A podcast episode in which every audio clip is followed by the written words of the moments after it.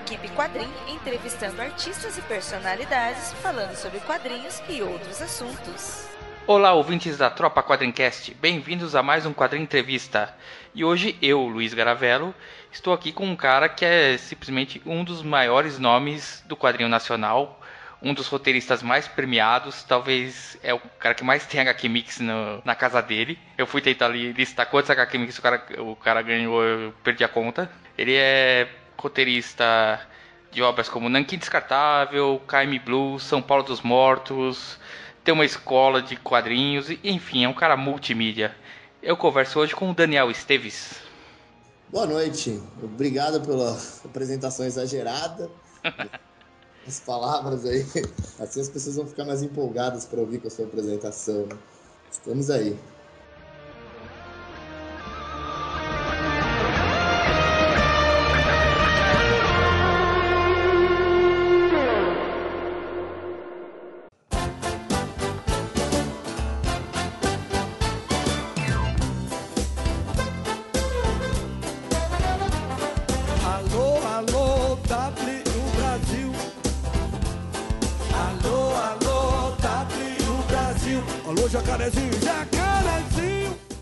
Bom, Daniel, primeiro eu queria agradecer a, a, disponibilidade sua em dar essa entrevista pra gente aqui no quadrinho. Assim, a gente sempre começa a, a, esse quadrinho entrevista da mesma forma. A gente pergunta para as pessoas, né, que trabalham com quadrinhos, que amam quadrinhos, como é que elas começaram a ser fã de quadrinhos, né? Qual foi os primeiros quadrinhos que você, pegou, as primeiras histórias, os personagens que te levaram a querer mais para frente trabalhar com quadrinhos?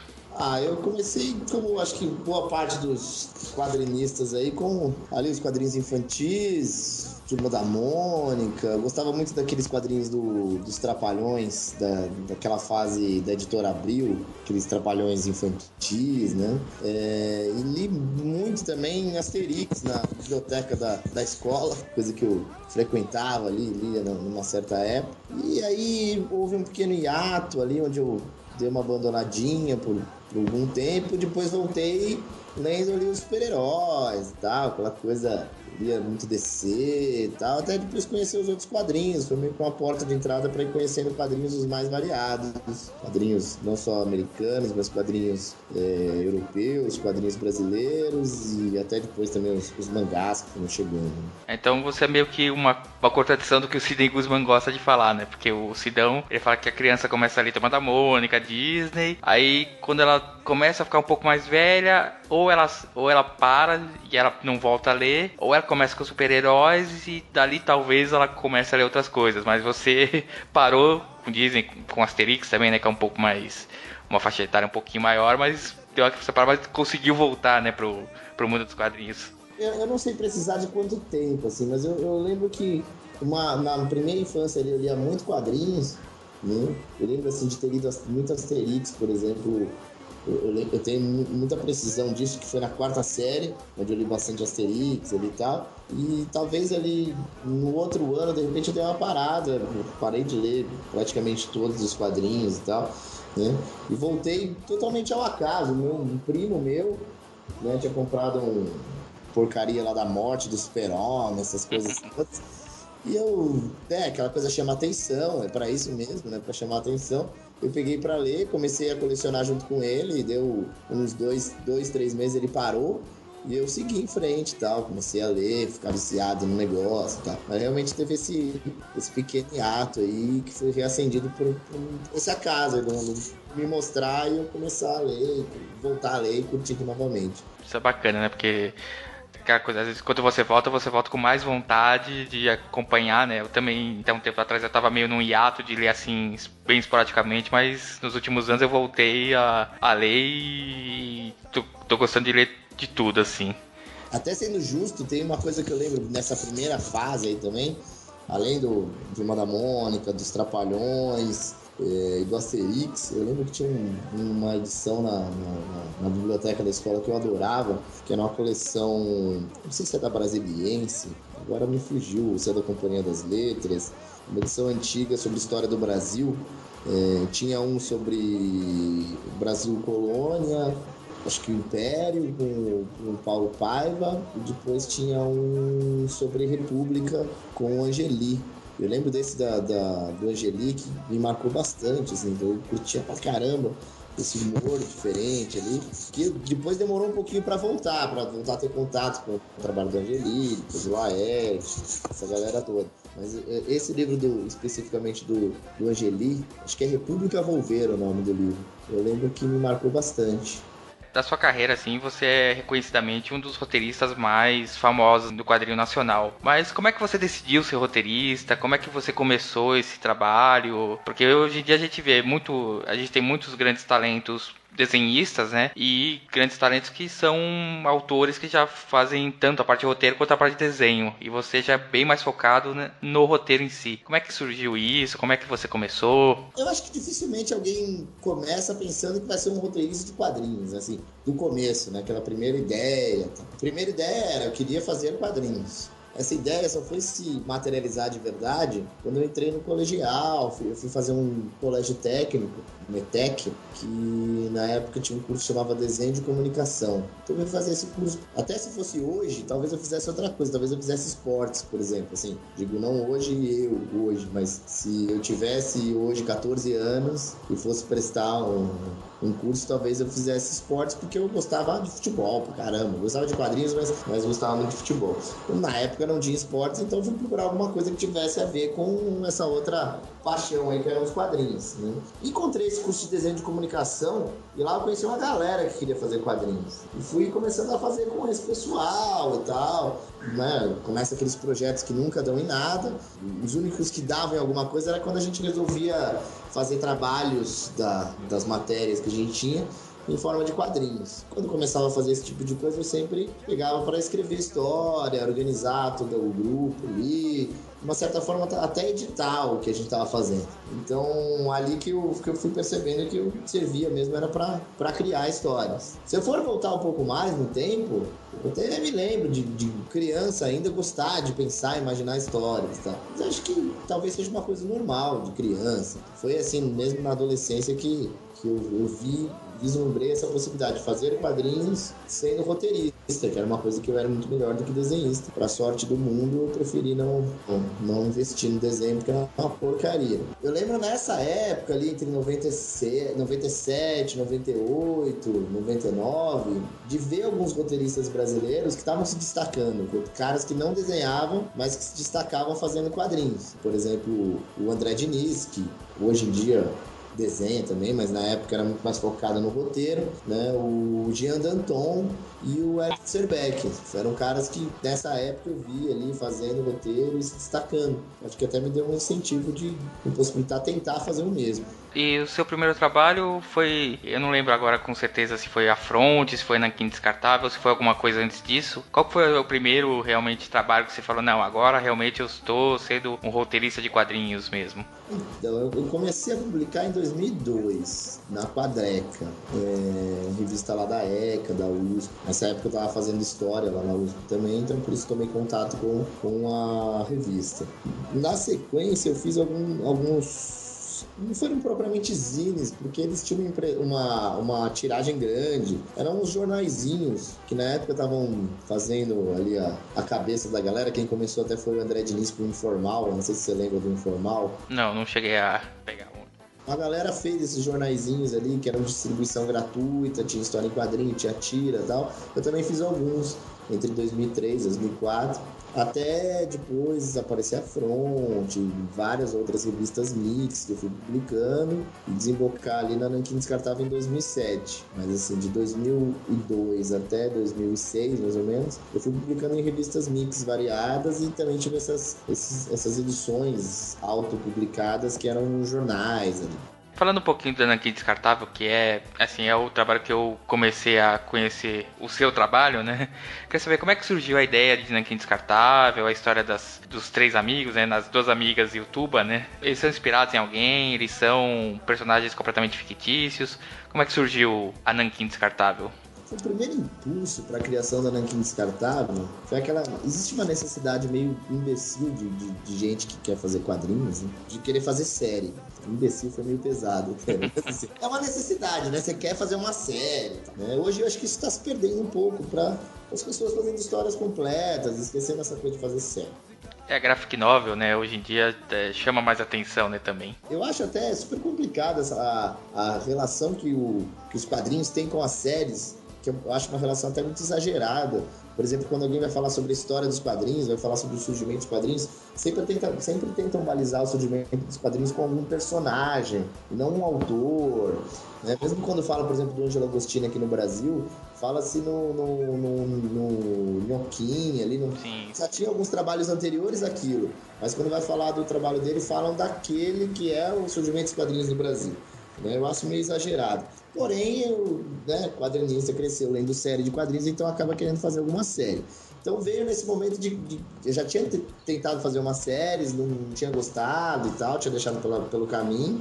E novamente veio essa, essa vontade de fazer uma série. Mas eu gostava muito de fazer histórias mais cotidianas, histórias sobre pessoas comuns e tal. E, né, se a gente for ver nos quadrinhos ocidentais, séries com essa, com essa temática, com esse tipo de gênero, não, não eram tão predominantes nessa época, exceto quando a gente entra no campo do humor tal. Mas quando a gente sai do humor, é, esse tipo de série não é tão, tão comum. Né? Hoje está sendo um pouco mais, mas na época ainda não era. Né? Então, assim, tinha essa vontade, porém eu sabia da, da, da possibilidade disso não dar em nada. Então me veio uma ideia de fazer personagens que produzissem quadrinhos, porque assim eu teria uma desculpa para dentro da história, dentro daquela série que seria mais cotidiana, colocar histórias mais de fantasia, de ficção científica, coisas que supostamente é, normalmente fazem mais sucesso em quadrinhos. A motivação inicial para elas serem quadrinistas, né, os personagens serem quadrinistas, veio disso, de ter um, um, lado comercial, coisa que eu abandonei logo na sequência, quando eu comecei de fato a produzir, eu percebi que não fazia o menor sentido isso. Eu estaria colocando para os personagens coisas que eu não queria fazer, então não, não, teria o menor sentido mesmo. Aí com relação às personagens em si, eu acho que elas, elas nasceram como mulheres pelo fato de eu, de eu ter começado pensando nas personagens. Normalmente eu penso numa história e isso faz nascer personagens. Quando eu fui pensar em personagens, vou fazer uma série de uma forma consciente, me veio essa questão de fazer personagens femininas, já que nas minhas histórias os personagens eram sempre homens, né? Acaba sendo meio natural, você é homem, vai fazer uma história, ter uma ideia, o personagem acaba sendo um homem também. Com a reflexão inicial, veio essa possibilidade de serem mulheres e fazerem quadrinhos por conta disso que eu falei anteriormente. Que depois eu abandonei essa ideia esdrúxula de fazer umas histórias de ficção científica e etc. Aí eu fui desenvolver as personagens e tal, né? Assim, sem perceber até, inclusive, coloquei muita coisa minha na Ju, ela acabou virando meu alter ego aí nos quadrinhos. O Tuba já foi meio inspirado num amigo meu ali e tal, amigo da faculdade, que não faz quadrinhos, mas era inspirado nele ali. E a, Sandra já era uma salada de um monte de pessoas que eu conhecia, não era alguém específico, mas um monte de gente que eu conhecia. Aproveitando esse gancho de monte de gente que, que você conhecia, quando a gente fala em monte de gente, a gente pensa no, no Quarto Mundo, né? Um coletivo que até pouco tempo atrás era um dos grandes, vamos dizer, os grandes movimentos do quadrinho nacional, assim. E você era uma, era uma pessoa muito atuante, né, no Quarto Mundo. Eu quero saber como é que era o Quarto Mundo, como é que era estar junto ali de um coletivo com tanta gente de todos os cantos participando.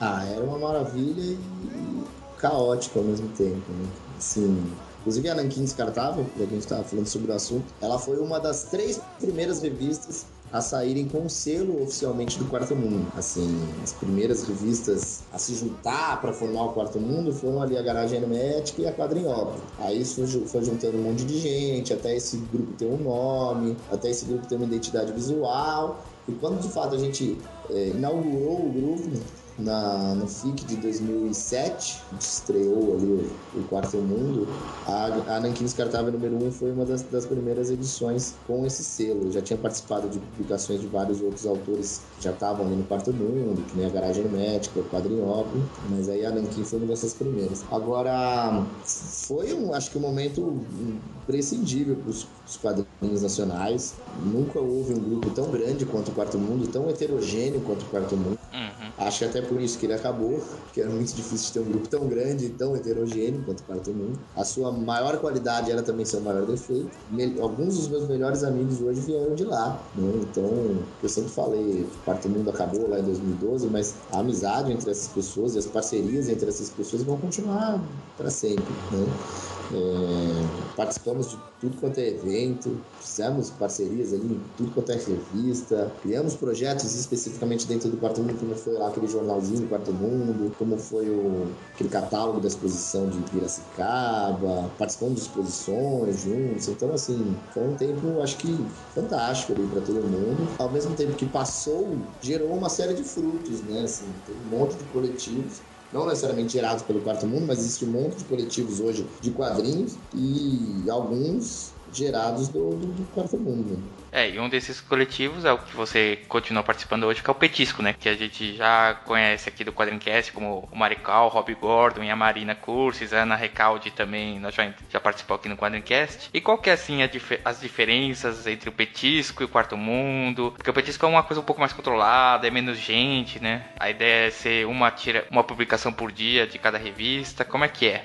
É, o, o, Petisco, inclusive, nasceu numa dessas viagens do Quarto Mundo, né? Uma volta de evento da Rio Comic Con 2010, se não me engano.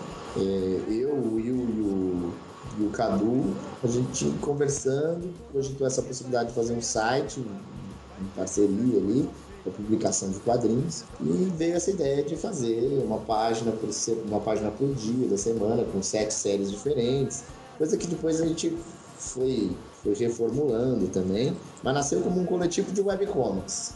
Né? Só que assim, a gente já estava junto nesses eventos, etc. Então foi meio natural uma passagem daquilo que era um coletivo só na internet, uma passagem para o papel, para os eventos, para divulgações e etc.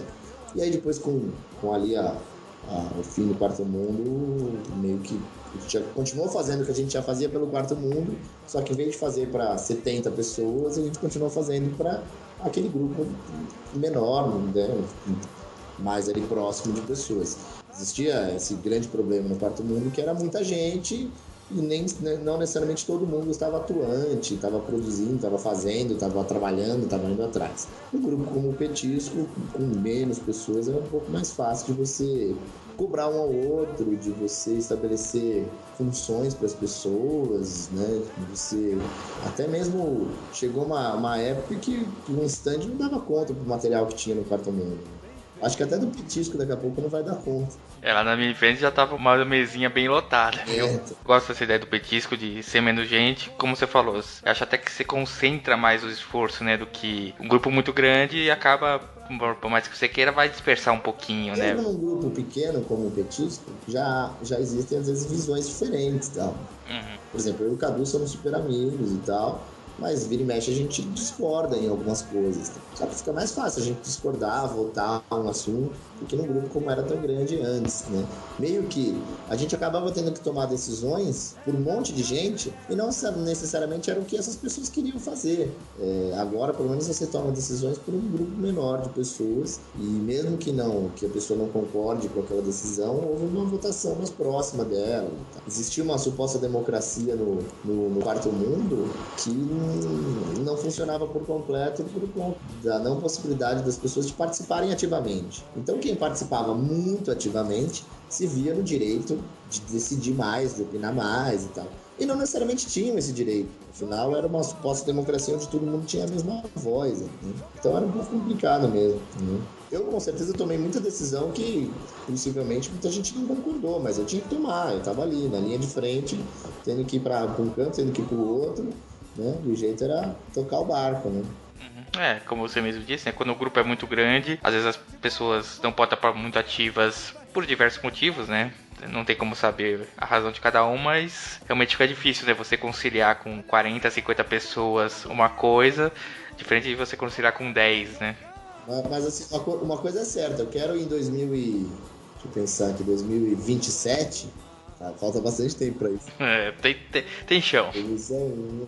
Eu quero em 2027 estar tá encont encontrando essas, a maior parte dessas pessoas com quem eu fiz amizade, mesmo que eu não, não tenha tanta proximidade agora, já tive mais e tal, mas eu quero estar tá encontrando essas pessoas para comemorar 20 anos do que a gente criou do Quarto Mundo, da fundação do Quarto Mundo.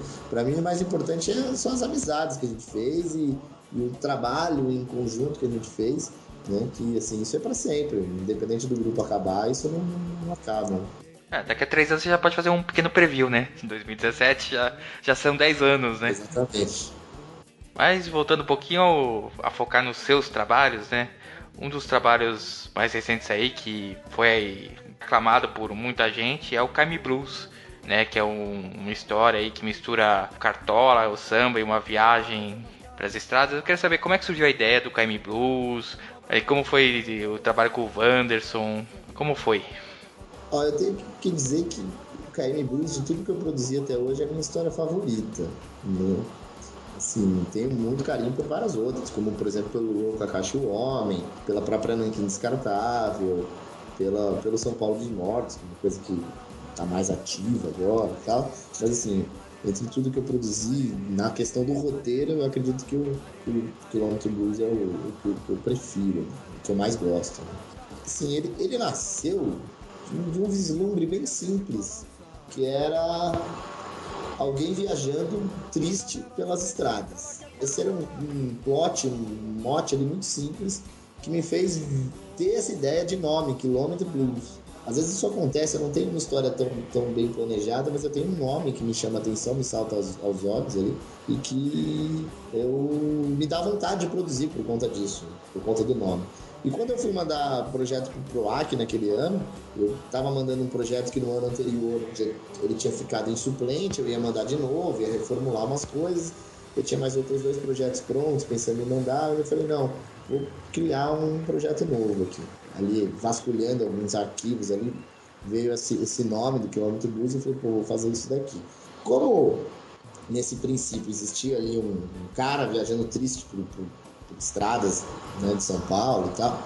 Eu gosto muito de fazer história com diálogo, uma coisa que, que, que me dá muito mais prazer do que botar recordatórios e tal.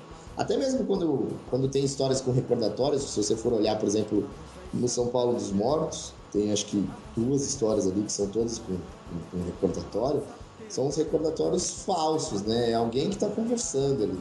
Né? Uma delas é a, a, a, moça falando sozinha e na outra o cara falando com a, com a zumbi. Então eu curto muito o diálogo. Né? E, porra, um cara sozinho na estrada não me proporcionava isso. Daí veio a ideia, é, é, era até uma ideia que eu já tinha tido antes, de uma história que eu nunca publiquei, que eu nunca escrevi o roteiro de fato dela, que é uma história onde uma uma garota morre e quando vai pro além ali, que ela não acredita em nada, ela é ateia ali, quando vai pro além ela encontra o Snoopy, né, o personagem, ela conversa o tempo inteiro, a história toda é uma conversa dela com o Snoopy, isso ainda um dia quero fazer, quem sabe, hein? Quando eu lembrei disso, me veio essa ideia de fazer o personagem então conversando com um músico. Evidente, a história chamava Quilômetro Blues. O que me veio à cabeça primeiro era fazer um músico famoso de blues, adoro blues e tal. Pensei em vários, vários músicos ali, mas aí pensei nessa possibilidade de ser um músico brasileiro, né? Algo que se aproximasse do blues e tal. E nessa, nessa busca, acabei chegando no Cartola, que não é blues, é samba, mas que, na minha opinião, tem tudo a ver com blues, tá? com o espírito do blues. Né? Teve gente até que não entendeu isso, né? questionou, pô, o nome da história é Quilômetro Blues, mas tem o Cartola. Mas, poxa, o, Cartola para mim é muito blues, né? A, o espírito ali, a alma das músicas dele. E aí, achar o Cartola foi um. Assim, para mim foi um, achado fantástico. Isso mudou completamente as ideias que eu tinha para a história. E desde o começo eu escrevi essa história ali também pensando no, no Wanderson, que era um parceiro que eu já tinha feito trabalho juntos ali. Era, ele dava aula comigo ainda nessa época, na HQ Foco. A gente já tinha feito várias coisas juntos e tal. Ele sempre participou da Nankin Descartável, por exemplo. Putz, tem um desenho fantástico, é fino, né? uma coisa aquele traço de, de linha, né, linha clara, que é até interessante porque veio de uma.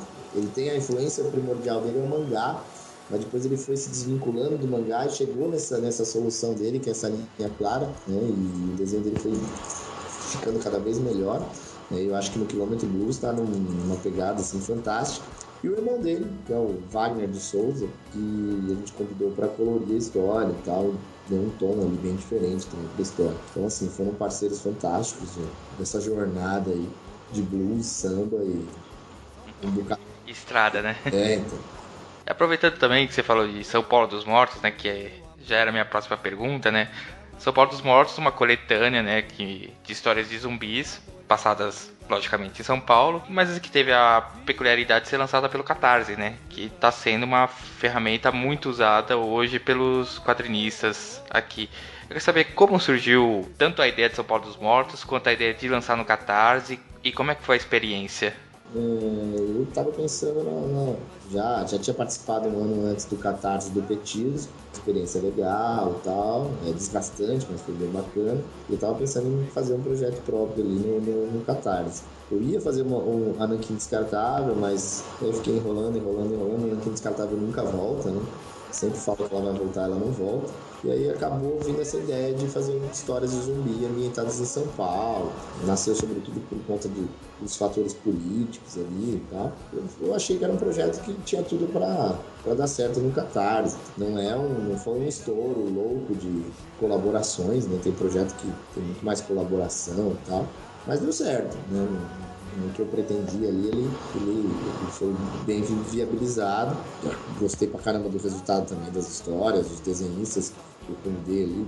Todos eles apresentaram muito bem ali, desde o Al Stefano, que foi o primeiro a desenhar uma história lá, que é um ilustrador fantástico que no mundo dos quadrinhos pouca gente conhece ele, ele faz aquarelas lindas e tal, até depois os outros parceiros que eram mais habituais, como o Lau, né? que por mais que a gente não tenha feito muitas histórias juntos, a gente esteve junto no Quarto Mundo, estava sempre em eventos e tal.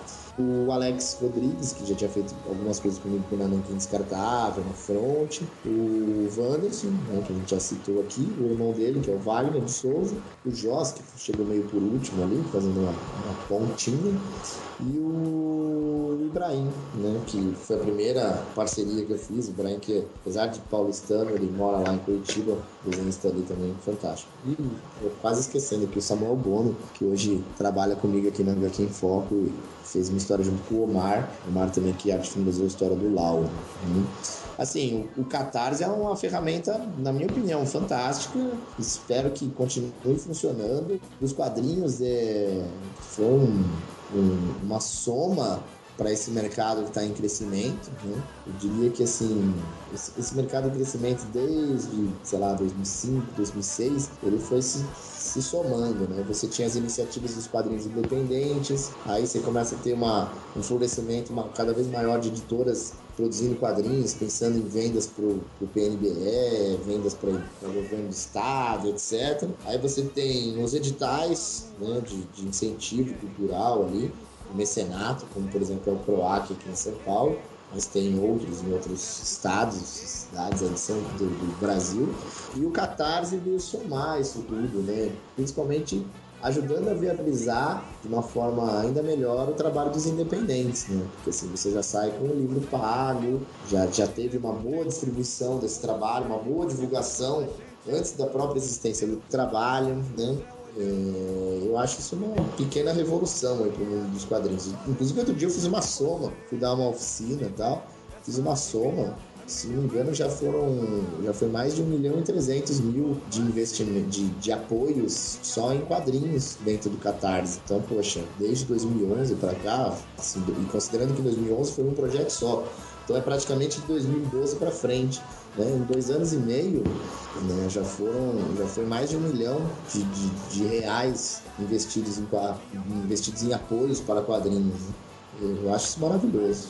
É, inclusive eu ouvi recentemente do, de uma das pessoas que trabalha no Catarse que quadrinhos hoje, é, se eu não me engano, é a terceira maior, vamos assim, uma, o terceiro maior sucesso ali, né? Acho que perde pra música e acho que pra vídeo, se eu não me engano. É que é engraçado, na verdade, por exemplo, você pensa em música e vídeo, normalmente o valor pedido para essas áreas é maior do que o valor do, do, do mundo dos quadrinhos. Por motivos óbvios, né? Para você fazer um filme é mais caro do que para você fazer um quadrinho, né? É, porém, o, o quadrinho ele te dá possibilidades de, de retorno e recompensas muito bacanas para quem está apoiando no Catarse, né? Quem está produzindo lá o projeto e quem está apoiando. É, você já sai com uma coisa que é um produto mesmo, é um livro, é um, um produto físico, né? Assim, um filme, um, um, CD, né? Não necessariamente mais são produtos físicos hoje em dia, né? Eles são muito mais digitais, né? pouca gente ainda quer colecionar DVD ou CD, qualquer coisa assim.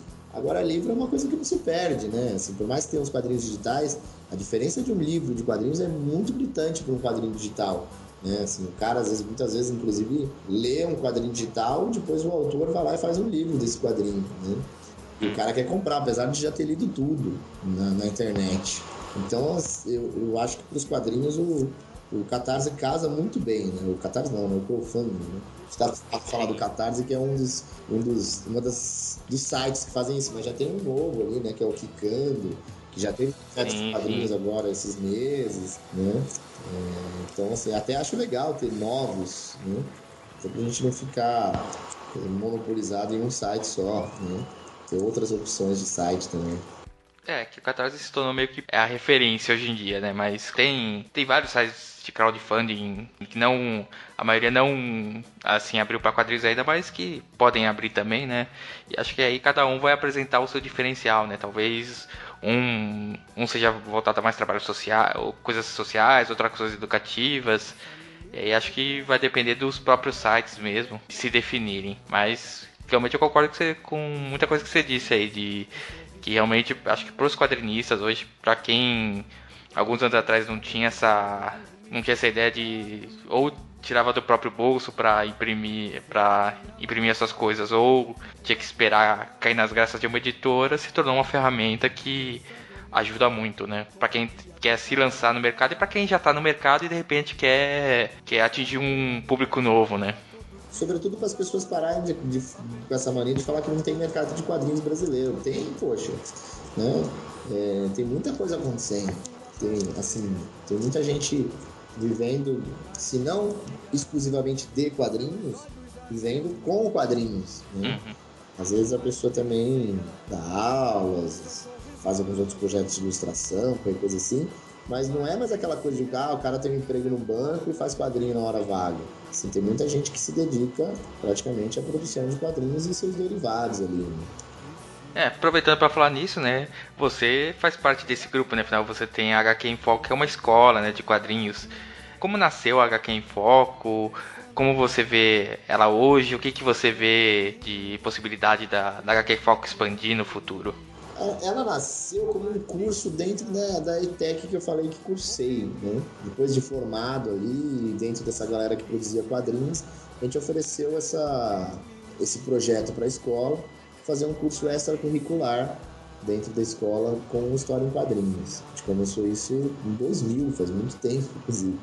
A gente formou e começou isso. Evidente que no começo era uma coisa bem amadora e tal. Isso foi tomando forma com o decorrer do tempo. Mas aí depois isso, isso virou um estúdio, de uma certa forma deixou de ser um estúdio, né? Porque teve uma época da Black Foco que a gente focava muito em, em atrás de cliente, né?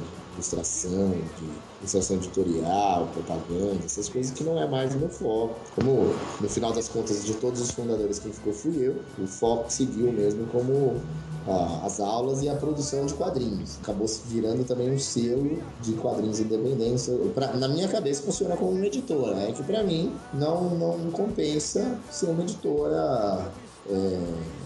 Regular assim, né? De publicar periodicamente. É, né? Até porque, assim, eu não, sinceramente não tenho interesse em, em, em publicar trabalho de outras pessoas. Eu publico o meu trabalho. Lógico, evidente que ao publicar meu trabalho, eu publico o trabalho de um monte de pessoas porque eu sou só um roteirista no desenho. né?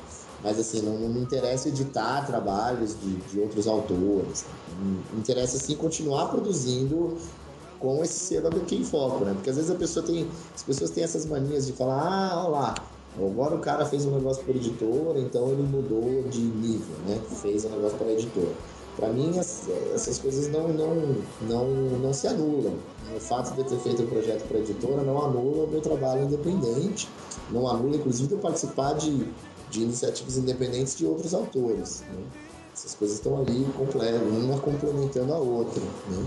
Então, independente de eu, fazer projetos para editoras, eu vou sempre seguir com o selo da HQ Foco, que já foi ali HQ Foco Quarto Mundo, hoje é HQ Foco Petisco, e assim, o que, se, o que permanece desde 2003, quando eu fiz a minha primeira autopublicação, né, naquele jornalzinho que eu falei, o que permanece é o selo da HQ Foco. Então já tem uma série de publicações feitas com esse selo. Né? E aí, né, no caso da escola, né, a gente trabalha aqui com cursos de desenho, de história em quadrinhos, né, uma coisa mais voltada para o aluno, não é que negócio de uma turma gigante e tal, coisa mais voltada mesmo para o aluno. Então, estamos reformulando umas, umas coisas aí, nosso site está mega antigo aí e tal, então a gente vai reformular, colocar novos cursos. Em breve aí vão ter umas, umas coisas novas, umas surpresas aí. E sempre manter essa, esse foco também na produção, né? É, não é só ensinar quadrinhos, o foco é produzir e publicar quadrinhos. É bacana, né? Porque acho que você trabalha assim tanto a parte teórica, né, de, de ensinar aos alunos, quanto na parte prática mesmo de botar a mão na massa, né? Inclusive, vários desses parceiros meus são ex-alunos meus. Né? Eu nem gosto de ficar falando de ex-aluno meu, senão parece que, ah, foi por minha causa que o cara passou a produzir quadrinhos, né? Não é isso que eu quero dizer, mas assim, vários desses caras que viraram mega parceiros chegaram a fazer aula na Gluken Foco muito tempo antes, como foi o caso do, do Wanderson Souza, do irmão dele, Wagner Souza, e do próprio Alex Rodrigues. Então, todos eles chegaram a fazer aula comigo uns bons anos antes. É bom que você dá oportunidade para quem quiser e aí depois a pessoa mesmo que, que com o talento dela, né, que vai é, desbravar os caminhos e de vez em quando volta pro início, né, para trabalhar com você. Inclusive o Wanderson foi parceiro do Quilômetro Blues, a gente está produzindo uma, uma HQ nova aí com a editora Nemo, tá ficando lindo, fantástico, né? Que é sobre história da, da cultura afro-brasileira? Né? Trata de escravidão, da herança cultural africana no Brasil. E Deus do céu, os desenhos dele estão fenomenais. E com novamente com as cores do irmão dele, né? com o, o Wagner. Sair, isso deve sair esse ano ainda pela Nemo. Já formou meio que uma equipe, né, pra, pra Nemo, porque recentemente você também teve o Luta contra Canudos, né, publicado pela editora, né, então já, já, tá, já tá tendo seus trabalhos, como eu falei, às vezes você tá numa, tá numa independente, mas você alcança conseguir trabalhar numa editora e, como você disse, sem abrir mão da sua, vamos dizer assim, porção independente, né. Sim, sim, pra mim uma coisa vai, vai agregando a outra ali, né? Tem, esse tipo de projeto que eu estou fazendo para a editora Nemo eu não faria independente. Não é o tipo de projeto que eu editaria, vamos dizer assim. Não tem cara de quadrinho independente. Né? Tem cara mesmo de um projeto de editora, também, inclusive, pensada para essas, essas compras de, de, de, governo, etc. É tudo muito bem pensado na editora Nemo. A editora Nemo está fazendo um trabalho fantástico com os quadrinhos brasileiros aí né, publicando também quadrinhos internacionais, mas assim, esse trabalho que eles, que eles estão fazendo capitaneado pelo, pelo Serbeck né, na edição, eu acho uma coisa ali, talvez uma das melhores editoras para se publicar quadrinhos aqui no Brasil nesse tipo de projeto. Uhum. É, a gente vê muita coisa aí da Nemo surgindo aí a gente sabe que não é só aquela questão de trazer coisas de qualidade de lá de fora, mas também dá a possibilidade do pessoal aqui de dentro mostrar as suas qualidades, né? É, então uma coisa que eu acho super bacana é que assim, são, são, são projetos encomendados pelo editor e editados pela editora. Né? Existe essa diferença, né? Não que editor, as editoras têm que fazer sempre isso, mas assim, existe uma diferença entre a editora te encomendar algo e com base nessa encomenda te, te editar isso, colocar o desenho que você vai fazer, o tipo de estilo onde vai ser produzido, o tempo que isso, que isso vai ser produzido, dá de repente a diferença de eu pegar um projeto, escrever, pegar alguém para desenhar e tudo mais, com ele pronto ou semi-pronto, apresentar para uma editora e a editora publicar. Isso é uma coisa que acontece também, eu acho bacana também, só que é outro tipo de trabalho, né? A editora não está editando de verdade aquilo, ela está publicando. No caso da Nema, elas, eles estão editando mesmo o material como você falou, tendo esse processo de pegar desde o começo, da formação de como vai ser a equipe, como vai ser desenvolvido, eles vão meio que direcionando, né? Porque eles vão falar, não, nós queremos chegar num objetivo tal, então a gente sabe que tem que passar por esses caminhos.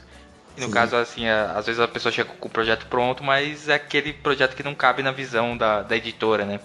É, e às vezes tem coisas dentro desse projeto que, se fossem um pouco diferentes, caberiam na visão da editora, mas já está pronto.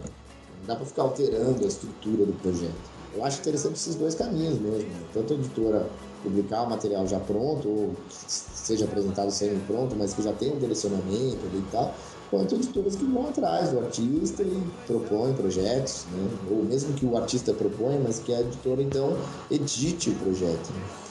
Realmente é, como, como você fala, hoje em dia o mercado está bem aberto, né? Tem, tem isso, tem o cara que se lança independente, tem o cara que se lança pelo Catarse. Então as opções estão aí para quem quiser botar a mão na massa, né? Sim. Vamos falar um pouquinho de uma coisa assim muito bacana, que são os HQ Mix, né? O prêmio que a gente conhece como o prêmio máximo do quadrinho brasileiro. E você é um dos grandes ganhadores, assim, né? Sabe que sempre quando vão falar disso, me, me premiam com um prêmio que eu nunca tive. Vamos ver, por favor. Porque vira e mexe me dá um prêmio que eu não tive, que eu não tive. Né? Acho bacana isso. Ah, então, o, o, que eu consegui levantar assim, vamos ver se, eu, se bate assim. É, a Front, né, como publicação mix, ganhou vários prêmios de 2002 a 2004 e em 2007. Aí eu sei que você participou em algumas edições da Front, mas não sei exatamente se você participou em algumas das edições que ganharam esses prêmios. É, eu participei da, de 2007, né, que foi lançada em 2006, tanto com história quanto com editando. Né? Aí em 2007 você ganhou como roteirista revelação. Em 2009 e 2010 a Nankin Descartável ganhou como publicação independente de autor. Sendo que, se eu não me engano, ah, ela foi também indicada uma vez em 2012. Né? Então são. Só a Nankin já são dois prêmios e uma indicação ainda, né? Acho que ela foi indicada em 2008 também, na primeira. Primeira é, pode ser também. É, talvez eu tenha pulado.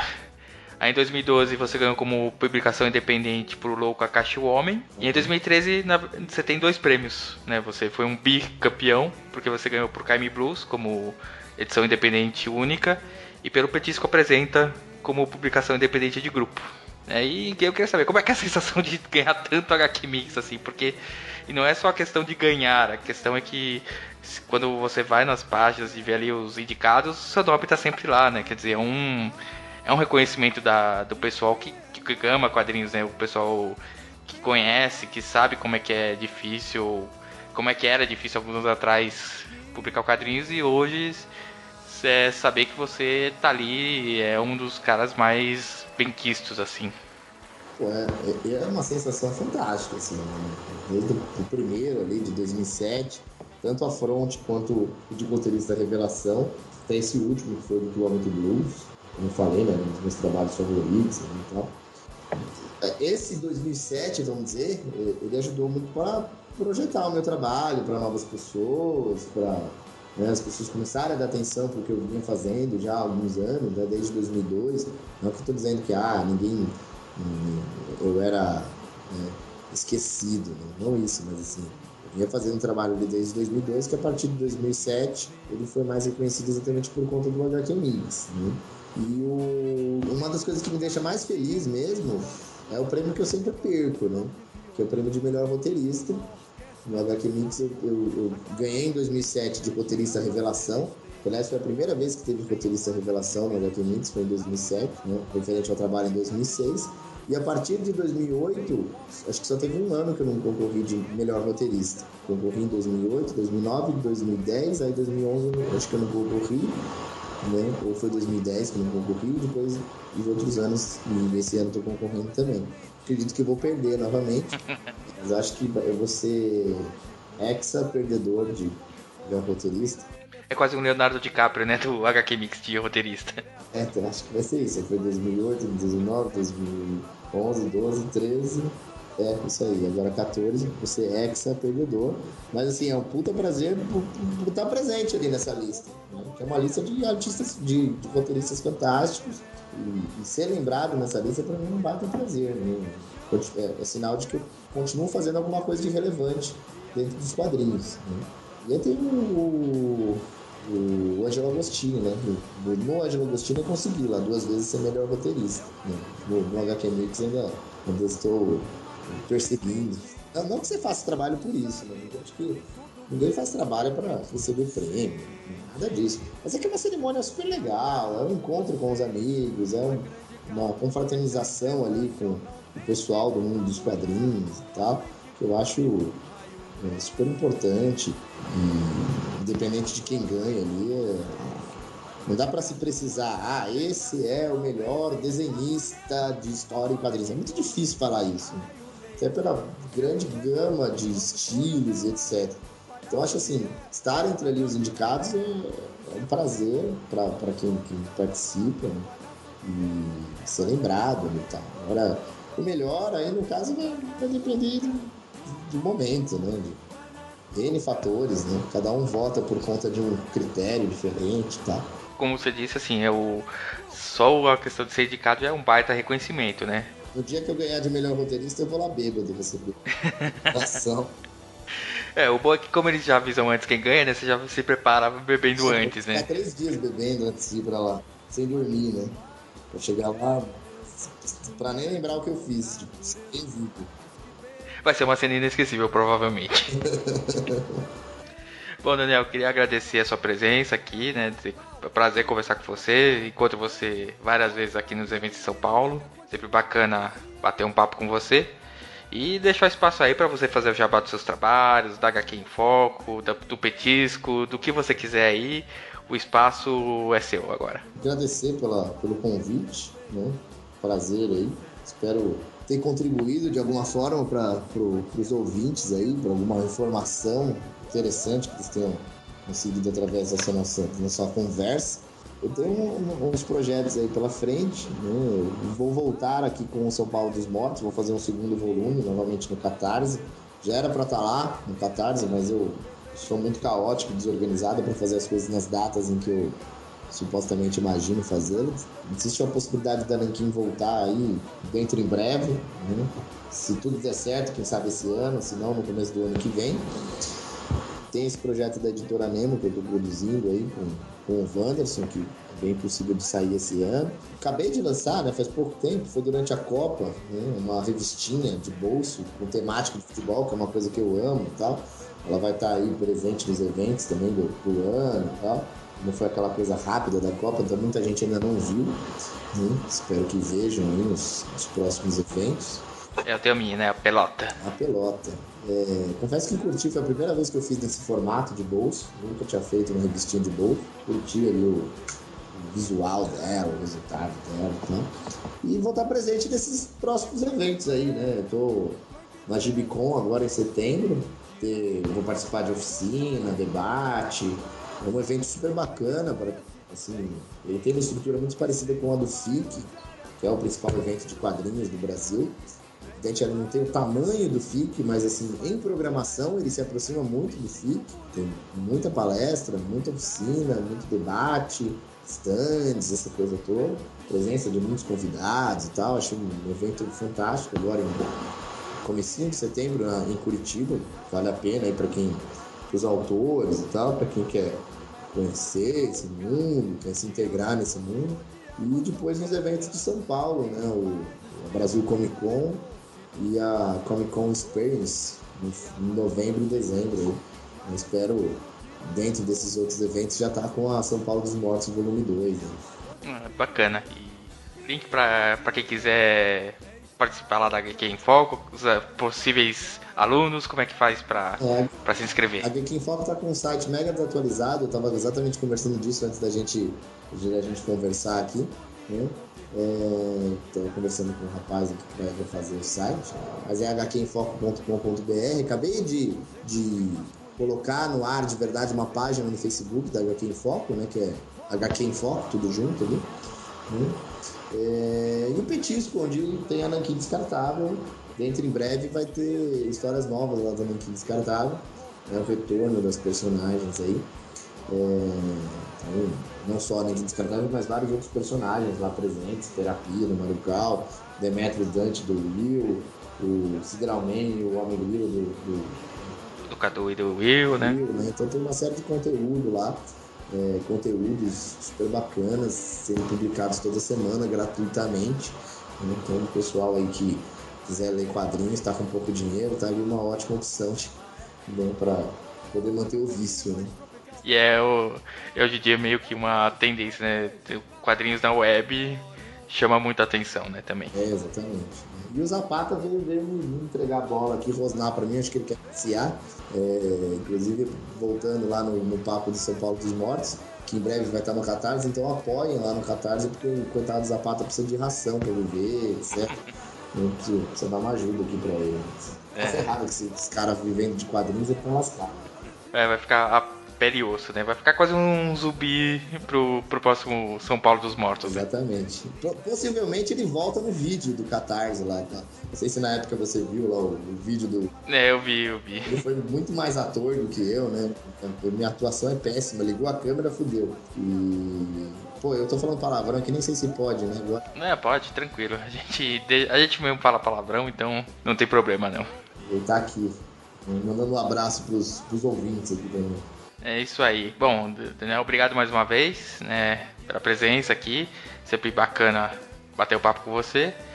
E dizer para os ouvintes, quem quiser, os links pro, tanto para HQ em Foco quanto para Disco vão estar tá aqui no post, né? Se você não está ouvindo isso no nosso site, está ouvindo pelo feed, vai lá dar uma olhadinha, né? Dizer que você pode falar com a gente no e-mail quadrincast.quadrim.com.br, no Facebook, facebook.com.br quadrincast, no Twitter, arroba quadrim, ou deixar o seu comentário aí no site. Daniel, obrigado mais uma vez pela entrevista e até a próxima. Até logo.